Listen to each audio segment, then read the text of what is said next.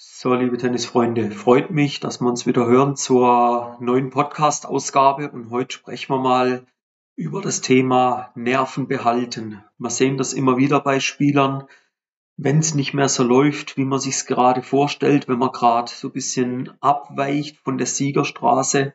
Was passiert dann? Dann spielen die Nerven einem doch das ein oder andere Schnippchen. Das Match geht dann doch irgendwie verloren und am Ende weiß man nicht wirklich, woran hat es tatsächlich gelegen. Und ja, im Tennis ist es eben auch ganz wichtig, und das zählt eben auch zu mentaler Stärke, dass man seine Nerven unter Kontrolle hat, dass man sich selber unter Kontrolle hat.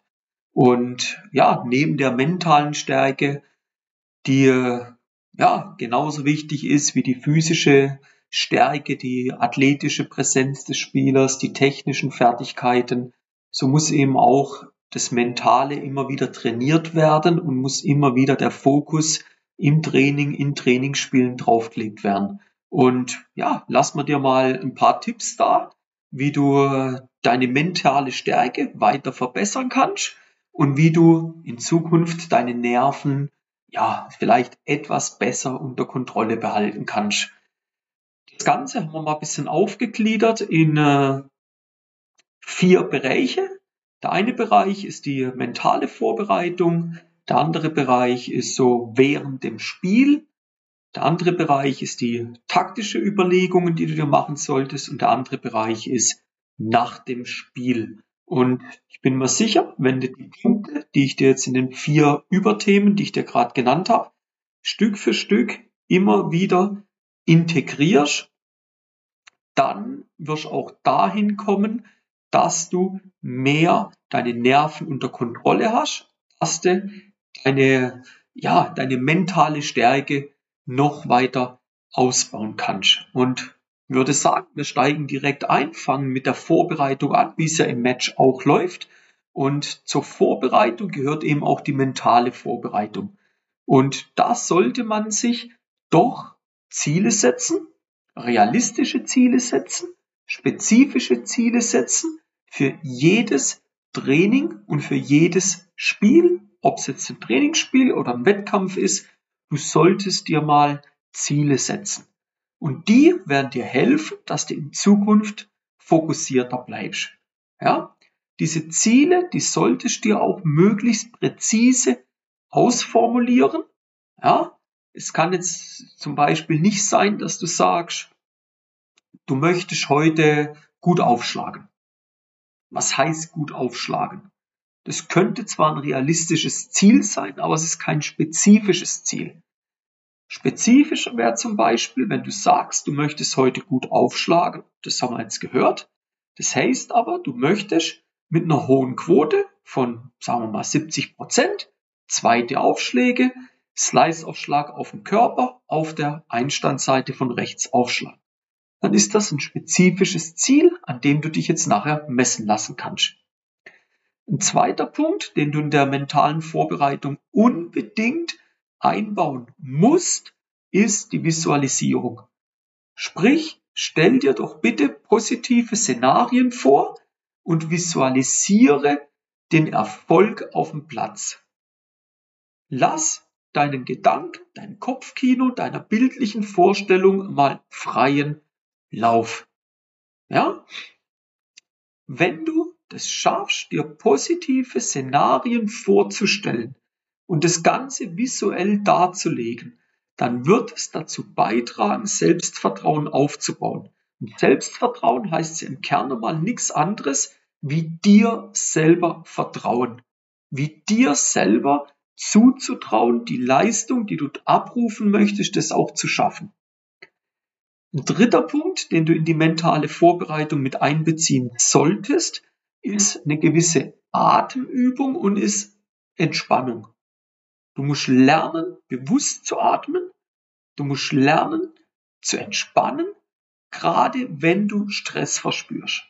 Und da kann es dir helfen, wenn du tiefe Atemzüge nimmst, dass du dich wieder beruhigst. Das bedeutet, du tust auf drei, auf vier zählen. In der Zeit atmest du ein. Das macht natürlich nur gedanklich, sonst wird es schwierig einzuatmen und gleichzeitig zu zählen, wenn du es laut machst. Aber das Ganze gedanklich auf drei bis vier zählen und auf sechs bis acht langsam ausatmen. Jetzt noch ein kleiner Sondertipp zum Thema Atmung. Macht das Ganze mit geschlossenen Augen. Das wird nochmal positiver sich auswirken. Gehen wir einen Schritt weiter, gehen wir während des Spiels und schauen uns da mal an, was du da machen kannst, dass du mental stärker bist und dass du deine Nerven mehr unter Kontrolle behältst. Fange mal an, in einem ersten Schritt Punkt für Punkt zu denken. Das heißt, richte deine Aufmerksamkeit auf den aktuellen Punkt und nicht auf das Ergebnis vom Match. Es ist völlig egal, wie es steht. Du kannst 4-6-0-3 hinten liegen. Richte den Fokus auf den nächsten Punkt. Wenn du den Punkt machst, du weißt nicht, was das für deinen Gegner jetzt bewirkt, was das mit dem macht. Es kann sein, dass der völlig durchdreht und komplett den Faden verliert. Und dann machst du aus einem 4603 ein 466464. Ja, also wichtig ist immer die Aufmerksamkeit auf den aktuellen Punkt zu richten. Wie schaffst du es unter anderem? Indem du Routinen entwickelst. Entwickle für dich eine Routine in der Vorbereitung zwischen den Punkten. Was ist das Ziel dahinter an so Routinen? Das Ziel ist, dich zu beruhigen. Das Ziel ist, den Fokus zu erhöhen und den Fokus zu behalten. Wie kann jetzt so eine Routine aussehen? Die kann so aussehen, dass du zum Beispiel nach dem gespielten Punkt dich vom Platz wegdrehst. Dann haben wir schon Routine Nummer eins dass du den Weg zum äh, Zaun oder zum Vorhang suchst, zum Handtuch. Routine Nummer zwei, dich abtrocknest, dir Gedanken über den nächsten Punkt machst, eigentlich Routine Nummer drei, und dir dann zuerst den am weitesten wegliegenden Ball holst, um nochmal entspannen zu können. Dann hättest du vier Routinen. Ja? Überleg dir mal, was du in Zukunft für Routinen bei dir einbauen kannst. Ein dritter Punkt, wo definitiv dazu beitragen wird, dass du deine Nerven mehr unter Kontrolle behältst, sind positive Selbstgespräche. Positive Selbstgespräche sollten dann eingesetzt werden, wenn negative Gedanken im Umlauf sind. Die negativen Gedanken, die solltest du durch positive Selbstgespräche ersetzen. Du bist eigentlich auf dem Platz sowohl der Spieler, logisch, und du bist dein eigener Supporter. Und supporte dich doch mal mit positiven Selbstgesprächen. Ein vierter Punkt, und der ist sehr, sehr wichtig, wird von vielen massiv unterschätzt und die können absolut nicht damit umgehen. Die Spielerinnen und Spieler, egal wie alt sie sind, ganz, ganz viele haben damit ganz große Probleme, ist das Thema Akzeptanz. Was meine ich damit? Akzeptiert, lernt zu akzeptieren, dass Fehler zum Spiel dazugehören. Du wirst es nie schaffen, ein Match komplett fehlerfrei durchzuspielen. Das wird nicht gehen. Und das ist auch nicht schlimm. Aber statt dich über Fehler aufzuregen, Konzentriere dich auf den nächsten Punkt und überleg dir, wie du im nächsten Punkt besser spielen kannst. Und dann würde sich der Kreis schließen, indem du positive Selbstgespräche aufbaust, indem du deine Routinen anwendest und indem du, wie im ersten Punkt gesagt hier, für Punkt für Punkt denkst. Ja, ganz, ganz wichtig. Schwenken wir einen Teil weiter, gehen wir zu den praktischen Überlegungen. Kaum Spieler haben eine Strategie. Also lerne, wenn du mental stärker werden möchtest, lerne eine Spielstrategie zu entwickeln. Hab eine klare Idee, wie du spielen willst, aber sei auch ein Stück weit flexibel. Das heißt, pass deine Taktik an die Bedingungen vom Match an und ein Stück weit auch an den Gegner. Wenn du flach und schnell spielen möchtest, als Beispiel. Aber der Gegner spielt dir tiefe Rückhand-Slice-Bälle in die, in die Vorhandseite rein. Dann ist es vielleicht nicht die beste Idee, flach und schnell zu spielen. Also mach dir da Gedanken, was ist deine Strategie? Und dann sei aber auch flexibel und sei, das ist ein zweiter wichtiger Punkt in den taktischen Überlegungen, hab eine gewisse Variabilität, sei variabel. Ja, heißt, variier deine Schläge, variier deine Spielweise, um den Gegner immer wieder vor neue Herausforderungen zu stellen. Und es macht es für den Gegner ungemein schwierig, sich auf dein Spiel einzustellen, wenn er überhaupt nicht weiß, was als nächstes passiert. Ja, wenn der immer wieder neue Aufgaben lösen muss, ist es mental für ihn sehr, sehr anstrengend, wie wenn er weiß, es kommt immer der gleiche Schlag. Und gut Spieler, auch im Amateurbereich, zeichnet aus, dass sie eine Variabilität haben. Das ist ganz entscheidend. Ein dritter Punkt wird auch von vielen unterschätzt, ist das Thema Pausen. Während den Ballwechseln solltet ihr Pausen machen. Ja, also wenn der Punkt gespielt ist, rennen der Großteil der Spieler direkt zum nächsten Ball, stellen sich an die Aufschlaglinie und servieren wieder. Das ist schlecht. Nutzt die Pausen, um euch zu erholen. Nutzt die Pausen, um euch, ich sage mal, Überlegungen zu machen. Wie wollt ihr taktisch weiter vorgehen? Analysiert auch nochmal vielleicht ganz kurz, analysieren hört sich jetzt vielleicht ein bisschen weit gegriffen an, aber analysiert nochmal kurz den letzten Punkt, findet die Schwächen vom Gegner und analysiert das Spiel vom Gegner. Ja? Ein vierter Punkt, lerne Rituale zu entwickeln. Vor allem Dingen Rituale vor entscheidenden Punkten, um nochmal die Konzentration ein Stück weit höher zu legen. Ja, das Ziel ist ja, dass du letzten Endes wie in eine Art Flow-Zustand kommen willst. Und das hilft dir eben durch Routinen und durch Rituale. Gehen wir zum vierten Überpunkt und das dann zugleich auch der letzte Überpunkt. Und wir werden jetzt ja, wir waren vor dem Spiel, wir waren während dem Spiel, auch mit den taktischen Überlegungen waren wir während dem Spiel. Und du siehst sicherlich schon, das sind äh, einige Punkte und du solltest eben versuchen, dir so viel wie möglich von denen rauszunehmen, an denen zu arbeiten. Und dann werden deine Nerven definitiv besser. Was kannst du nach dem Spiel machen? Was kannst du nach dem Training machen? Reflexion. Was heißt es?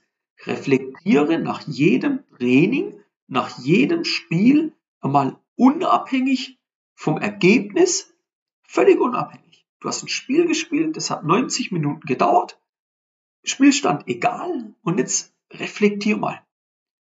Was ist da gut gelungen? Was ist da nicht so gut gelungen? Und aus diesem Reflektieren raus ist das Ziel, in den nächsten Trainings gezielt daran weiterzuarbeiten. Ja? Dieses Reflektieren machen die wenigsten Spieler. Man muss auch ein Stück weit spezifisch das Ganze machen. Wenn du jetzt kommst und sagst, ja, ich habe mich nicht gut bewegt. Ich habe mich nicht gut bewegt, aber in welchen Situationen? welche, was ist dir da aufgefallen? Also da musst du tiefer reingehen. Ja? Das Ziel ist doch, aus Niederlagen zu lernen. Das ist der zweite Punkt. Weil Niederlagen gehören dazu. Und Niederlagen sind die Chancen für dich zu lernen und dich zu verbessern. Natürlich willst du auch gewinnen. Aber die große Gefahr ist halt auch immer wieder, und das muss man einfach so hart sagen, dass Spieler, wenn sie gewonnen haben, ist die Welt in Ordnung. Wenn sie verloren haben, ist die Welt am Boden zerbrochen. Nein, lernt, dass ihr jetzt die Chance habt, euch zu verbessern. Ja? Als dritten Punkt, baut eine positive Bestärkung mit ein. Belohnt euch auch mal für gute Leistungen und für Fortschritte. Das stärkt auch wieder euer Selbstvertrauen. Die Spieler heute sehen einen Sieg als selbstverständlich an. Das ist das Normalste der Welt. Ja, aber hallo, du musstest was leisten, um deinen Gegner zu besiegen. Das ist nicht von jetzt auf jetzt gegangen. Und da darf man sich dann auch mal belohnen, das gehört auch dazu. Ja, und legt mal da durchaus bisschen mehr Fokus drauf, Deshalb habe ich es auch am Ende gebracht. Reflektiert mal bewusster, akzeptiert Niederlagen und belohnt euch für eure Fortschritte. Ja? Was ich euch zum Abschluss noch mitgeben möchte, ist, dass die mentale Stärke im Tennis trainierbar ist. Ja? Und dass ihr akzeptieren müsst, dass es etwas Zeit benötigt, damit sich das entwickelt. Das geht nicht von jetzt auf jetzt. Aber durch konsequentes mentales Training, und das kann schon 30 Minuten am Tag, kann das sehr viel bewirken, kannst du wirklich lernen, in entscheidenden Momenten, wenn es jetzt wirklich um die Wurst geht in deinem Match, die Ruhe zu bewahren und dein bestes Tennis spielen zu können, somit den Gegner, ja, die Niederlage aufzuzwängen, dann kannst du mal gucken, wie sehr er mit den Nerven umgehen kann, ja, und du gehst am Ende glücklich vom Platz. Ich empfehle dir, diese Folge mehrmals anzuhören. Wenn daraus Fragen sind, kannst du dich gerne jederzeit bei mir melden. Dann schauen wir, wie wir dir helfen können, ob wir dir helfen können. Und ja, wenn du da Fragen dazu hast, kommst gerne auf meine Homepage www.timoschwarzmeier.com machst einen Termin aus und dann sprechen wir mal über dein Tennis, was wir da optimieren können miteinander. Und in dem Sinn freue ich mich natürlich, wenn er den äh, Podcast abonniert, wenn er die Folge abonniert, wenn er sie möglichst weit weiter verbreitet.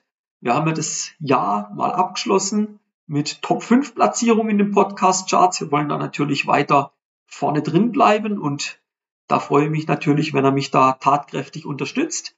Und bis in dem Sinne euch eine gute Trainingswoche und wir hören uns in der nächsten Podcast-Folge. Bis dann, euer Timo von Tennis Tactics.